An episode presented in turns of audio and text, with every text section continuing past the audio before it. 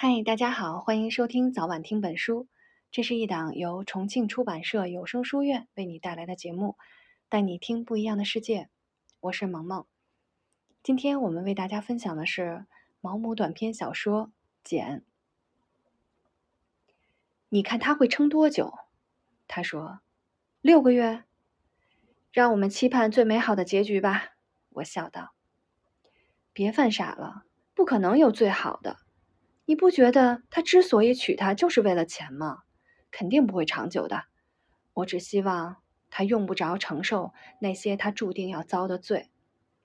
我笑了，这些仁慈的话语用那种口气说出来，不免让我对托尔太太的用意略感怀疑。好吧，但凡他撑不下去，你就可以这样慰问了。我早就跟你说过的。我说。我向你保证，我永远都不会这么说。那你就可以祝贺自己很有克制力，居然没说。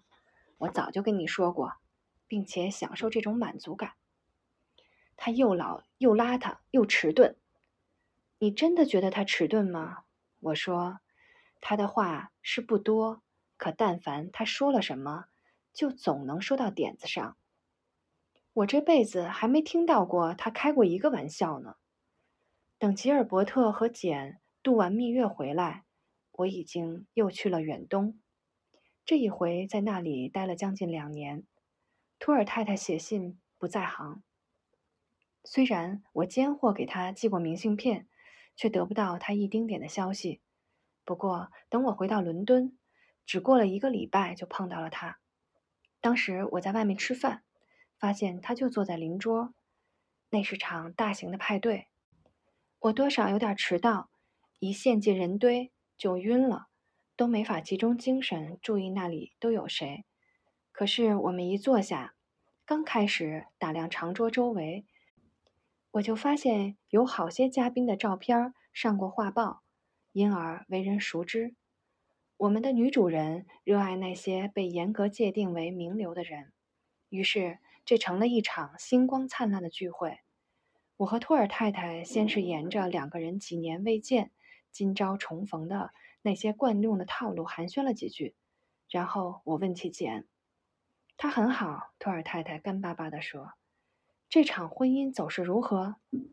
托尔太太顿了顿，从面前的一碟盐渍杏仁里拿起一颗，看起来很成功。那么你错了，我说过他撑不下去，现在。我还是说他撑不下去，这是违反人类天性的吗？他过得开心吗？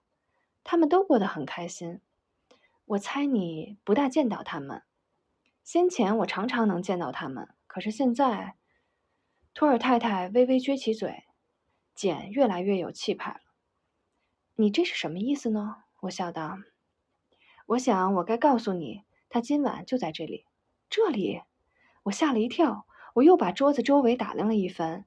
我们的女主人是个令人愉快、善于款待的女人，可我无法想象她会在这样的晚宴上邀请一个无名建筑师的又老又邋遢的老婆。托尔太太看出我的困惑，也精明的足以看穿我在想什么。她勉强笑了笑，往女主人的左边看。我看了，说也奇怪，那一刻。当我被领进拥挤的客厅时，坐在那边的那个女人就凭着出挑的容貌让我眼前一亮。我觉得我在她眼里察觉到一星半点认识我的意思。可是，在我看来，我以前根本没有见过她。她并不是个年轻女子，因为头发呈铁灰色，头发剪得很短，绷紧的发卷厚厚的铺在她轮廓优美的头颅上。她并未刻意装嫩，因为她在聚会上之所以引人注目，恰恰是因为一不抹唇膏，二不抹胭脂，三不打粉底。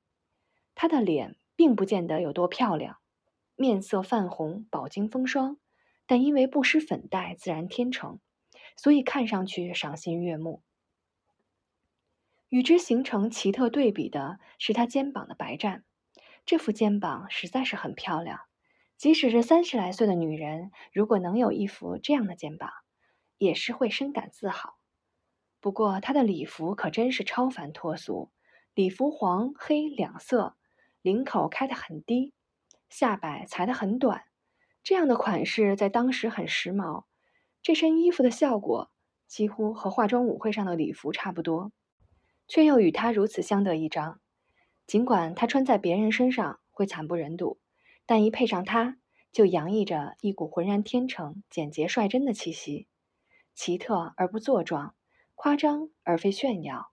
为了使这幅画面臻于完美，他戴上了一块用宽宽的黑带子系住的单片眼镜。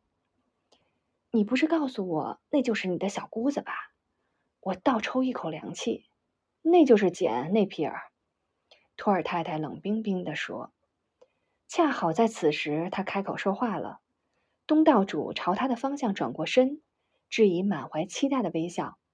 坐在他左手的一个头发一半秃一半白、面相既敏锐又聪慧的男子，身子热切地往前倾。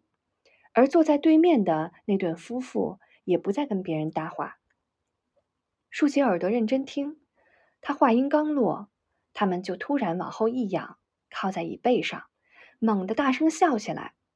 桌子另一头有个男人在跟托尔太太讲话，我认出那是一位政治家。你小姑子又讲了个笑话，托尔太太，他说。托尔太太报以微笑。他真是无价之宝，不是吗？让我喝一大口香槟酒，然后看在老天的份上跟我说说是怎么回事。我说：“好吧，关于事情的来龙去脉，以下就是我听到的说法。蜜月伊始，伊尔伯特就带着简在巴黎四处拜访女装裁缝。他由着自己的性子挑了几件长袍，他也没给提议。”可他也说服他穿上了一两件他自己设计的礼服，看起来他对这种活儿有点慧根。他还雇了法国的女佣。这样的事情简以前可从来没经历过，缝缝补补的事情他亲力亲为。需要梳妆打扮的时候，他习惯按铃喊女仆过来。吉尔伯特设计的礼服与他以前穿过的款式迥然相异。不过他很谨慎，并没搞得太离谱。既然这样能讨他欢心，他就说服自己，虽然不无疑虑，尽量多穿他设计的，少穿自己挑的。要跟这些衣服搭配，她以前常穿的那些层层叠叠的衬裙，当然就没法上身了。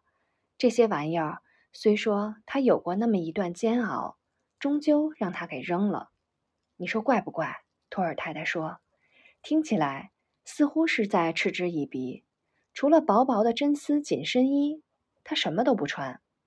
依我看，以他这把年纪，居然没死在感冒上，也真是个奇迹。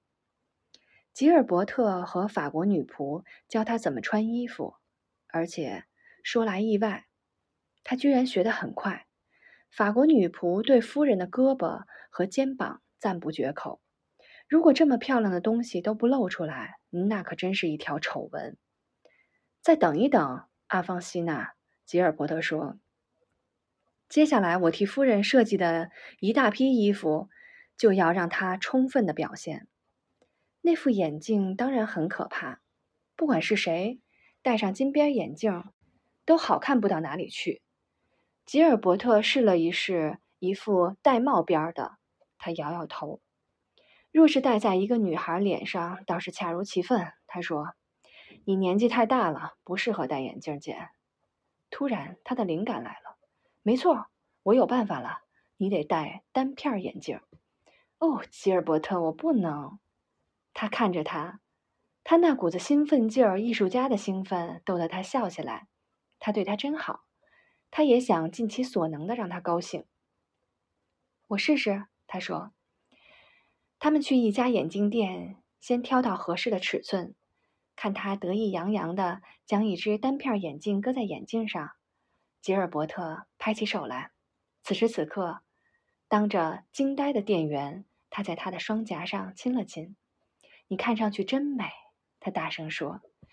于是他们直奔意大利，花去了几个月的快乐时光，沿袭文艺复兴及巴洛克时期的建筑。简非但渐渐习惯了这番改头换面，而且发觉自己还挺中意的。起初，当他走进一家饭店的餐厅，人们都转身盯着他看的时候，他还有点害羞。以前可没人会对他抬一下眼皮。可是现在，他发觉这种轰动效应也并不讨厌。女士们都围到他身边，问他这身衣服是从哪里来的。你喜欢吗？他故作端庄地问道：“是我丈夫替我设计的。如果你不介意，我想照着这样子也做一件。”毫无疑问，简确实过了多年安安静静的日子，但她绝对没有丧失她正常的性别本能。她胸有成竹。今天的阅读先到这里，我们下期节目再见了。